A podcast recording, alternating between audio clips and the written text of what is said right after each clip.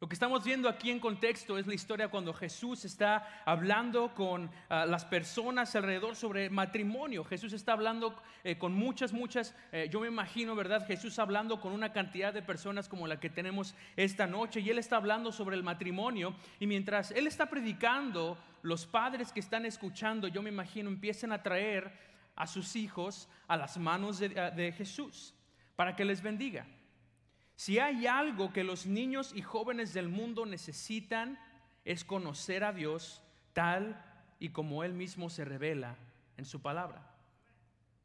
En este pasaje vemos este deseo de los padres que ellos quieren para que sus hijos sean bendecidos por Cristo.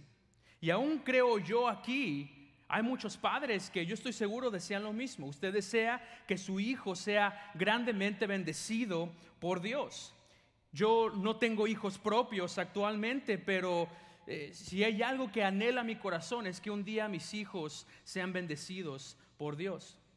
Vamos a ir en oración en esta tarde y vamos a comenzar de lleno con este mensaje titulado En las manos de Dios. Vamos a orar. Padre Celestial, gracias Señor por este día.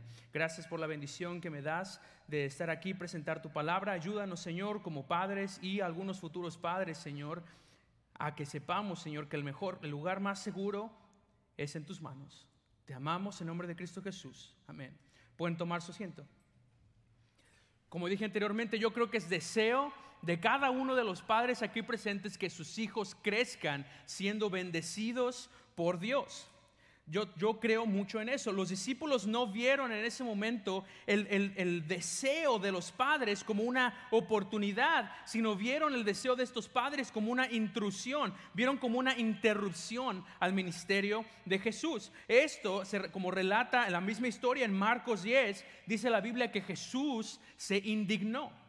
Jesús se indignó. Déjame decirle, Dios se disgusta, se indigna de aquellos quienes impiden o estorban a otros a venir a Él.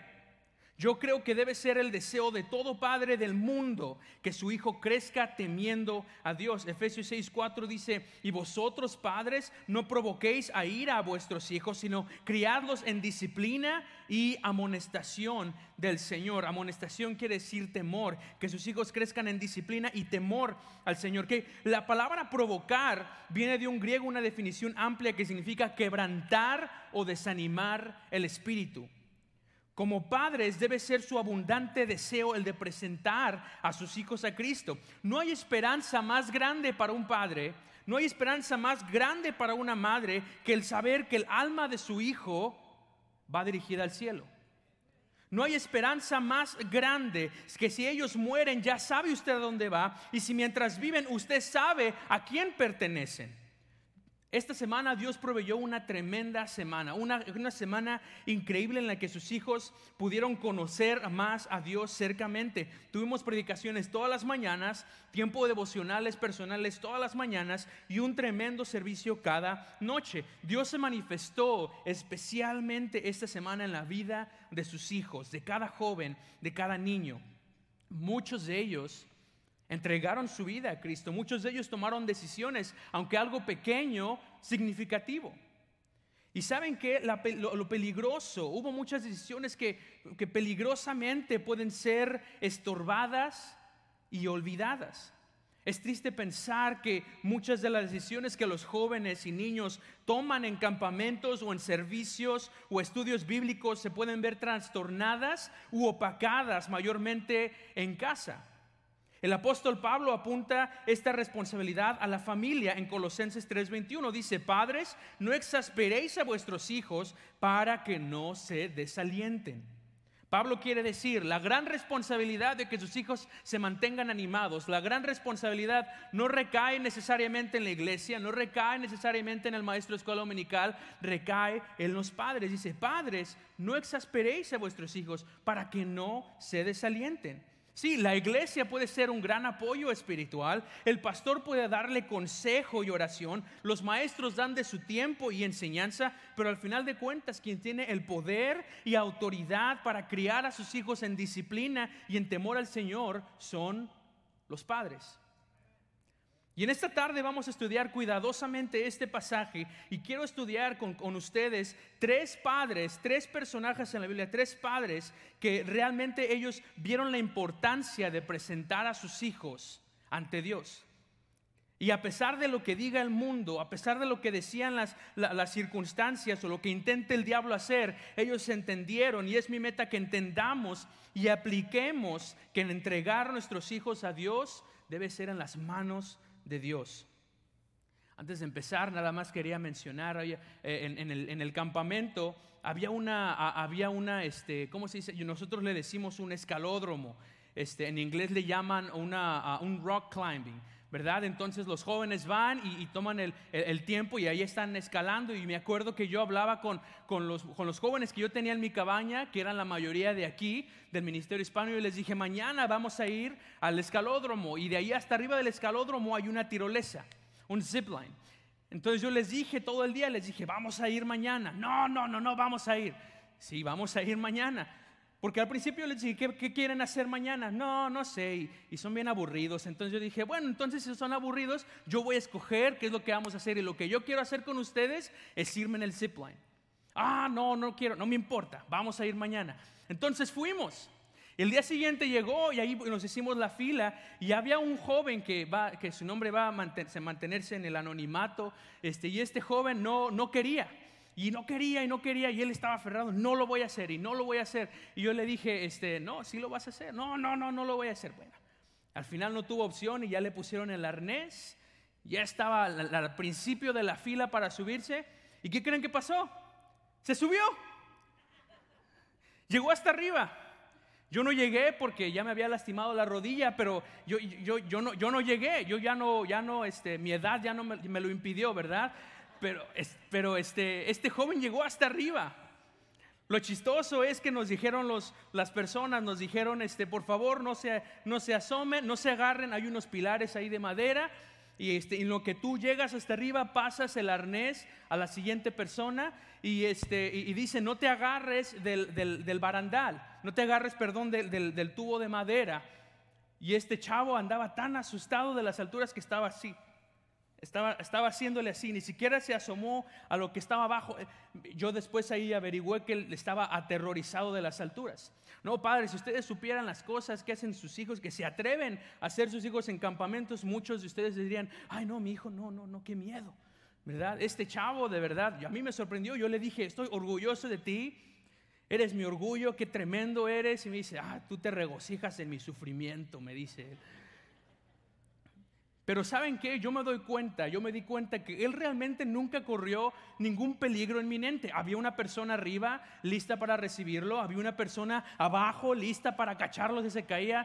No, pero había personas, ¿verdad? Al tanto de él, estaban protegidos. Y saben que muchos nosotros, y quiero decirles, sus jóvenes están protegidos en las manos de Dios. En las manos de Dios yo quiero compartirles tres historias, tres puntos y vamos a acabar. En las manos de Dios, número uno, hay protección. Vamos a eh, eh, Éxodo capítulo 2, todos juntos. Éxodo capítulo 2, versículo 1 al 10.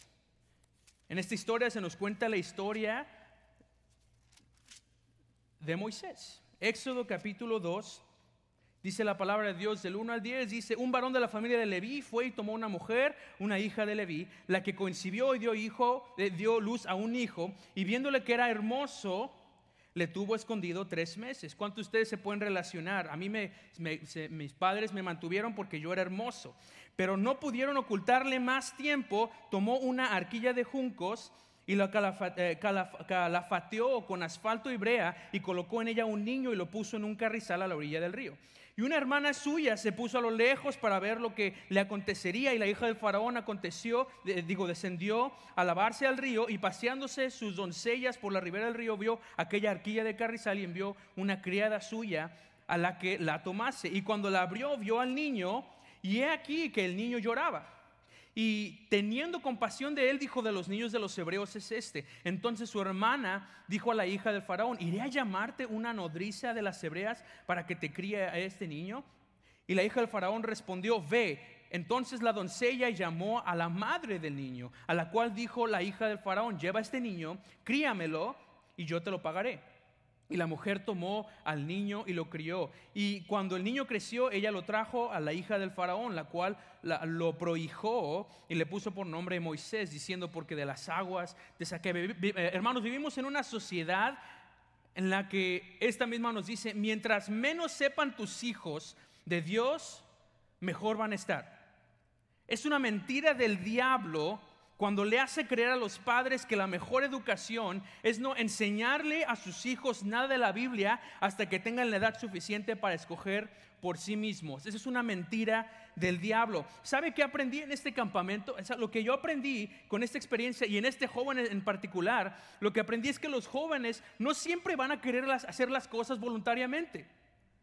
Los jóvenes van a tener que ser motivados, los jóvenes niños van a tener que ser, ¿verdad? Motivados, hasta a veces obligados a hacer algo y saben que al final se la van a pasar de maravilla. Los jóvenes no siempre van a querer hacer las cosas voluntariamente, aunque hay muchas excepciones, uno siempre tuvo que estar ahí para motivar, para alentar, para confiar en que ellos podían hacerlo y que Dios iba a cuidar de ellos. Uno de esos días fuimos de excursión y uno, otro, otro chavo, otro chavo diferente, no quería ir a esa excursión. por alguna razón, en cuanto mencioné que había osos, ya no quiso ir, por alguna razón. Entonces, este, este chavo estaba bien asustado y, y, yo le tuve que motivar. Yo me fui hasta la parte de atrás con él para no dejarlo solo. Estaba el hermano Vallejo adelante, yo hasta atrás con él. E íbamos platicando, yo le iba preguntando, oh, ¿y qué te gusta hacer? Oh, ¿y qué, qué, qué, qué? Y, y el chavo poco a poco, ¿verdad? Poco a poco iba agarrando confianza. Cuando terminamos la excursión, y le dije, wow, oye, lo lograste, lo hiciste y sobreviviste. Puedes decirle a tu mamá que mataste un oso. Wow. Dice, ¿cómo se siente? Y la sonrisa más grande del mundo. Este niño, este chavo que no quería ir al inicio, que estaba aferrado y él decía no, y, y, no quiero, y no quiero, jamás recibí una actitud mala de él, pero él simplemente decía, no es que no quiero, Decía, vamos, te vas a divertir, vamos, vamos a hacerlo. Y al final cuando lo logró, una satisfacción enorme, una sonrisa tan gigante que de verdad hasta sus padres se sorprenderían. Pero en verdad eso fue lo que tuvo que pasar. Jocabed, la mamá de, de, Moisés, fue una madre que yo estoy seguro tuvo fe en que Dios iba a cuidar de su bebé. ¿Quién voluntariamente pone a su bebé en una canasta y lo pone en un río? Ignorando que puede haber, ¿verdad?, bestias ahí, ignorando que pueden meterse los insectos, ignorando todos los peligros en ese río, ella simplemente puso a su bebé en un río no para deshacerse de él, sino que puso su fe en acción, sabiendo, yo no soy capaz de cuidar a mi bebé yo sola, yo necesito a Dios, yo necesito tener fe, si soy orgullosa, la vida de mi bebé peligra. ¿Cuántos padres necesitamos ser como Jocabed? Que piadosamente confiemos no en revistas de paternidad, no en los consejos de nuestros amigos o vecinos, no en el sistema público, no en el gobierno, no lo que dice Facebook, sino en las manos de Dios que dan protección. Jocabed eso fue lo que hizo. No, hermanos, no hay lugar más protegido, más seguro para sus hijos que en las manos de Dios. Imagínense si Jocabed por algún momento hubiera ignorado a Dios y decidido cuidar a su bebé ella sola. Lo más probable es que un día hubieran encontrado ese bebé y se lo hubieran quitado. Y hubieran tomado ese bebé y lo hubieran echado con los cocodrilos como era el mandato del faraón. Eso es lo que hubiera pasado. Si ella hubiera ignorado el llamado de Dios, eso es lo que hubiera pasado. ¿En quién está confiando usted la protección de sus hijos? Jóvenes, no hay lugar más seguro para tu vida que en las manos de Dios. Tus amigos alrededor pueden desviarse pueden olvidarse de las promesas que le hicieron a Dios, pero mientras tú te mantengas en las manos de Dios, siempre estarás protegido. No pongas tu confianza en las cosas que puedes perder. No pongas tu confianza en lo que se puede perder. Jocabed confió en la protección de Dios y así puso en las manos de, de Dios a su hijo. Número dos, vamos rápidamente a Génesis capítulo 22. Génesis capítulo 22. Y ahora vamos a ver a otro padre diferente, Abraham. Génesis capítulo 22, versículo 11 al 14. Ahora, ¿qué está pasando aquí? Dios, después de tantos años que Abraham oró por un hijo, después de tantos años, ¿quiénes ustedes se pueden relacionar con Abraham? Sus hijos Yo estoy de acuerdo, sus hijos son hijos orados. Muchos, ¿verdad? Al, igual que pasó con mis padres, conmigo, oraron meses y hasta años por un hijo. Tuvieron mucho tiempo deseando un hijo. Abraham fue lo mismo. Y después de tanto tiempo, Dios por fin le dio a Isaac. Y un día, yo imagino a Abraham jugando con su hijo, de repente escucha una voz y es Dios y le está diciendo, quiero que vayas al, al monte de Moria y vas a ir ahí y vas a sacrificar a tu hijo, me lo vas a entregar, me lo vas a regresar. Dice la Biblia que pasaron tres días de viaje en el que Abraham llevó a su hijo. Ahora yo me imagino, fueron tres días.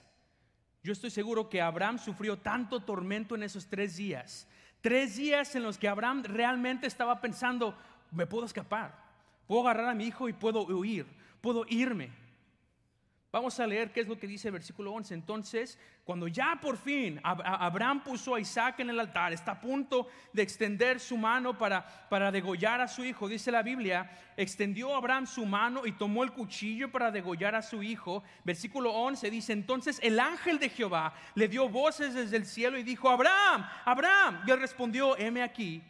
Y dijo, no extiendas tu mano sobre el muchacho, ni le hagas nada porque ya conozco que temes a Dios, por cuanto no me rehusaste tu hijo, tu único.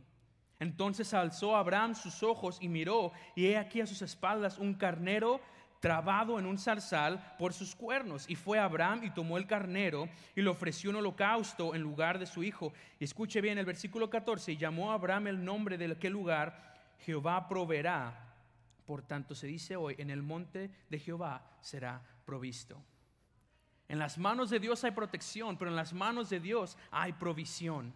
Cuando yo era joven y empezaba a crecer y empezaba a, querer acercarme más a Dios y decidí moverme aquí a Estados Unidos para estudiar en West Coast Baptist College y, ser, y ser pastor y dedicarme al ministerio, me acuerdo que yo no tuve en su momento mucho apoyo de, mi familia y con, todo, y con todo amor lo digo, mi mamá le pedí permiso para contar esa historia y me dijo, sí, está bien, porque es la verdad y ahora estoy orgulloso de ti y ahora yo agradezco a Dios que no me hiciste caso, pero yo me acuerdo que lo que, lo que mis padres decían mucho es que el ministerio no te deja dinero. Tú tienes que buscarte una carrera secular, tú tienes que buscarte algo que te vaya a dar, ¿verdad?, provisión. Algo que si algún día te casas tú puedas solventar tus gastos. ¿Cuántas veces no hemos escuchado lo mismo o no hemos dicho lo mismo a nuestros hijos? El ministerio puede ser algo aparte. El ministerio puede ser algo, servir a Dios puede ser algo secular. Encuentra algo que te dé dinero. No puede, hermanos, no puede haber algo más desalentador para su hijo que esto. Esto es lo mismo a impedirle a sus hijos a que se acerquen a Dios. Esos discípulos que, no, que impedían que los padres pusieran a sus hijos en las manos de Dios, es lo mismo que hacemos nosotros cuando le decimos a nuestros hijos, no sirvas a Dios, puedes hacer algo secundario, puedes agarrar un trabajo aparte, es lo mismo. Sirve a Dios, pero consigue un, trabajo que te, que te, dé dinero. No servir a Dios, no servir, no, servir a Dios no te deja nada. ¿Cuántos de nosotros tenemos que confiar en la provisión de Dios? Que si le entregamos a nuestros hijos, Él se encargará de ellos. Y saben, ¿saben qué, hermanos? Mi, mamá, yo hablando con ella esta tarde, me dice, sí, cuenta esta historia. ¿Por qué? Porque para mí fue un cambio en mi corazón. Yo el verte crecer, yo el verte, eh, verte desarrollándote, es mejor, mil veces mejor que el que tú hubieras escogido una carrera secular probablemente te hubiera perdido para siempre. Probablemente hubieras estado en otro lugar, eh, eh, eh, ¿verdad? Sí, igual y ganando mucho dinero. Sí, igual y haciendo un, montón de cosas con los talentos que Dios te dio. Pero aquí estás mejor. Él se encargará de sus hijos. Dice la Biblia en el versículo 7, en ese, en ese mismo capítulo, dice, entonces habló Isaac a Abraham su padre, esto es antes de que su padre lo sacrificara, le dijo, Padre mío, y él respondió, heme aquí, hijo, y le dijo, he aquí el fuego y la leña, mas ¿dónde está el cordero para el holocausto? yo creo que estas palabras que le dijo Abraham a su hijo marcaron a Isaac de por vida y dijo, respondió Abraham, Dios proveerá. Dios proveerá de un cordero para el holocausto. Abraham no tenía su confianza en lo que tenía. Abraham yo, tenía demasiados corderos. Yo, yo, sé que Abraham era una persona rica. Yo sé que Abraham era una persona con muchos recursos. Pero él no puso su confianza en eso, sino en el que sino él, él puso su confianza en Dios. ¿Cuántos padres necesitamos creer que si le entregamos a nuestros hijos a Dios, Él proveerá para ellos? ¿No es Dios el dueño de todo? No hay nada más desalentador, no hay nada más condenador, condenante que criar a sus hijos con la creencia de que Dios no les puede dar lo que ellos necesitan.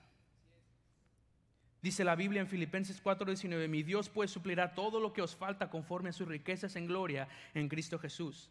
Salmo 34:10, los leoncillos necesitan y tienen hambre, pero los que buscan a Jehová no tendrán falta de ningún bien. En las manos de Dios hay protección, en las manos de Dios hay provisión. Hermanos, allí está la provisión. Permite que su hijo e hija se acerque a Dios. No se lo impida diciéndole, Él no te va a proveer. Dios no te va a dar lo que necesitas. Yo estoy seguro que Isaac, como dije, creció marcado de por vida por esa enseñanza. Que cuando yo le entrego a Dios lo que más amo, Él proveerá. Y joven, no hay lugar más seguro que en las manos de Dios. No hay, eh, no encontrarás otro lugar donde tengas lo que necesitas. Sí, tal vez vayas a tener todo lo que quieres. Sí, tal vez vayas a tener un montón de, un PlayStation, un Xbox. Vas a tener tal vez todo lo que tú quieres, un montón de amigos, lo que sea, pero jamás vas a tener una vida plena y más feliz que si, que si no estuvieras en las manos de Dios. Vivirás el resto de tu vida contento y agradecido por la provisión de Dios y a unos momentos difíciles. Yo me acuerdo cuando en, aquellos, en aquel tiempo, cuando mi esposo y yo buscábamos un lugar donde vivir, donde no teníamos carro, donde este, ella terminó en, en el hospital por un tiempo. Y después de que pasó todo esto y Dios proveyó y Dios nos mostró su mano milagrosa, me acuerdo hablarle a mi esposa, le dije, Shay, ¿qué esperanza tienen los que no creen en Dios? Imagínate, hay gente que pasa por esto tal vez todos los días y no tienen fe en Dios. Ha de ser eso más duro. Nosotros tenemos la esperanza, hermanos. Usted tiene la esperanza que si usted le entrega a sus hijos en manos de Dios, ellos van a ser partícipes, ellos van a poder experimentar esa experiencia con Dios en milagros que usted va a decir, wow, solo en las manos de Dios. Y último punto, hermanos, y vamos a terminar esta noche. No solamente en las manos de Dios hay protección, provisión, pero también hay una promesa. En Primera de Samuel 1 al 11, vamos allá, vamos todos juntos. Primera de Samuel 1. Primera de Samuel, capítulo 1 Vamos a leer el versículo 11 únicamente. Dice ahí, e hizo voto diciendo, Jehová de los ejércitos, si te dignares mirar la aflicción de tu sierva y te acordares de mí y no te olvidares de tu sierva, sino que dieres a tu sierva un hijo varón, yo lo dedicaré a Jehová todos los días de mi vida y no, para, no pasará navaja sobre su cabeza. Esta es una madre, Ana, que entendía que los hijos son una herencia ella entendía que los hijos son un regalo de Dios, lo que significa que no solo las promesas de Dios le benefician a la herencia, sino benefician también a la persona que tiene la herencia. Esa bendición no solamente bendice a los hijos, sino también bendice a los padres. Salmo 127 dice, he aquí herencia de Jehová son los hijos, cosa de estima el fruto de su vientre. Versículo 4, como saetas en manos del valiente, así son los hijos habidos en la juventud. Los hijos son herencia de Dios, no un salario de Dios. Déjeme decirlo una vez más, los hijos son herencia de Dios, no un salario de Dios para usted. La madre de Samuel entendía que el fruto de su vientre pertenecía a Dios.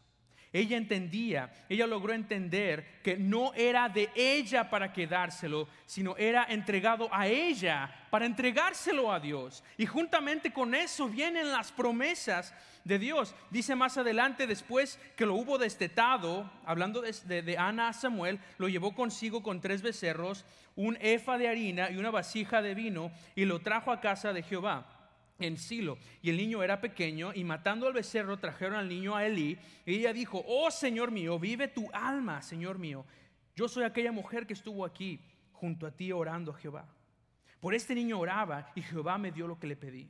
Yo pues lo dedico también a Jehová todos los días que viva y será de Jehová y adoró allí a Jehová. Hermanos, nosotros nunca seremos capaces de experimentar las promesas cumplidas de Dios si no le damos a Él lo que le pertenece. El único lugar donde encontraremos las promesas de Dios es en sus manos. ¿Quiere que su hijo reciba las promesas de Dios? Entréguelo en sus manos. Póngalo en sus manos.